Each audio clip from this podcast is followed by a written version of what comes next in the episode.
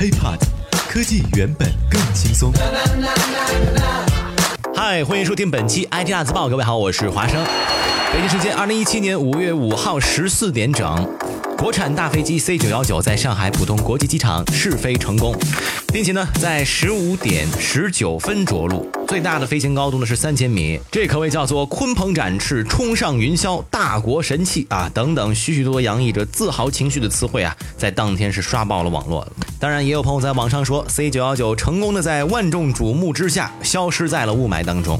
玩笑归玩笑，但是正经来讲，一架飞机的试飞怎么能够引起这么大的轰动？它又代表了哪些重要的意义？今天呢，华生就跟大家好好来讲一讲大飞机 C 九幺九的故事。HiPod。科技原本更轻松。首先，先来说一说什么是大飞机啊？所谓的大飞机，就是指起飞重量超过一百吨的运输类飞机，包括呢军用和民用的大型运输机，也包括一百五十座以上的干线客机。与之相反的，就是小飞机了。造大飞机完全自主攻关是唯一选项。虽然呢，一九八零年。运十首飞成功，但是由于当时国家工业的基础薄弱，市场容量小，发展大飞机有一定的客观难度。随后不久，项目下马，研发团队也遭遇了解散。然而，大飞机还是要造，它是一个国家的名片，也代表着一个国家工业发展和军事实力的水平。运十下马后不久，中国随后开始了与外企合作，以市场换技术的艰辛之路。比如说，在一九八五年，中美开始合作生产麦道八二客机，但中国在合作生产过程当中，仅仅扮演了大部件组装的角色，只占全机工作份额度的百分之六到百分之八，而且合作生产的麦道价格比美国进口还要贵。一九八七年，两年后一月份，原中国航空工业部和中国民航总局联合向波音公司、麦道公司、空客公司等国外六家飞机和发动机制造公司发出了联合研制干线飞机的邀请。不过结果也并不如人意，空客公司允许授权中国组装 A320，。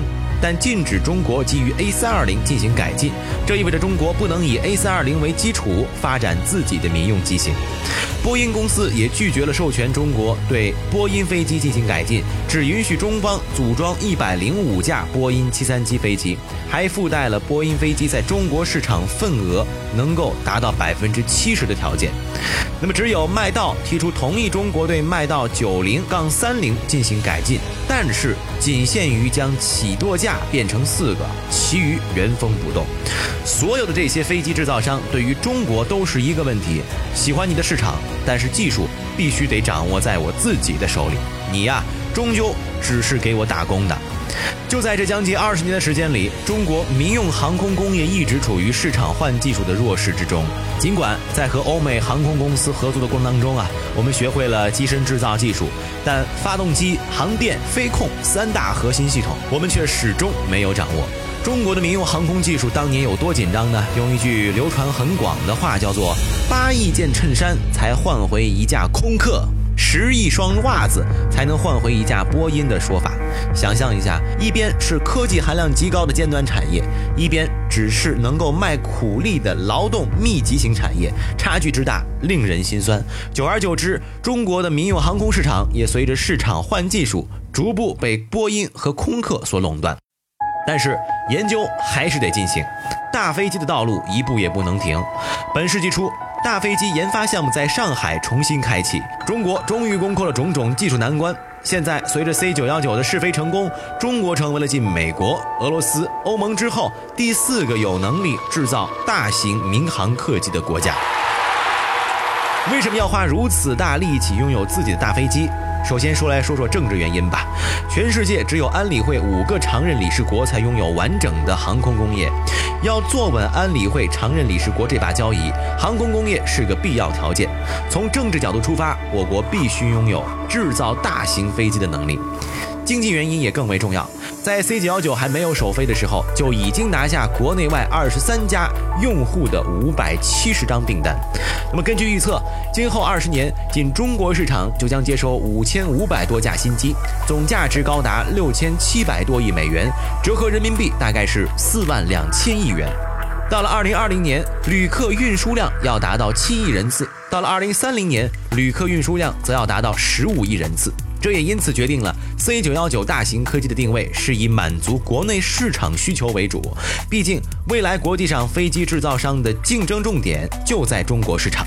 而且，根据中国商飞公司工作人员的介绍啊，在今后的十到二十年中，C 九幺九飞机的目标可以在中国市场占据三分之一的份额。另外，国产大飞机的制造是工业皇冠上的明珠，也是一个国家工业。技术水平和综合实力的一个集中体现。C 九幺九串起了国内完整的飞机制造产业链，有中航工业、宝钢等国字头的央企，有专注于装备制造的民企。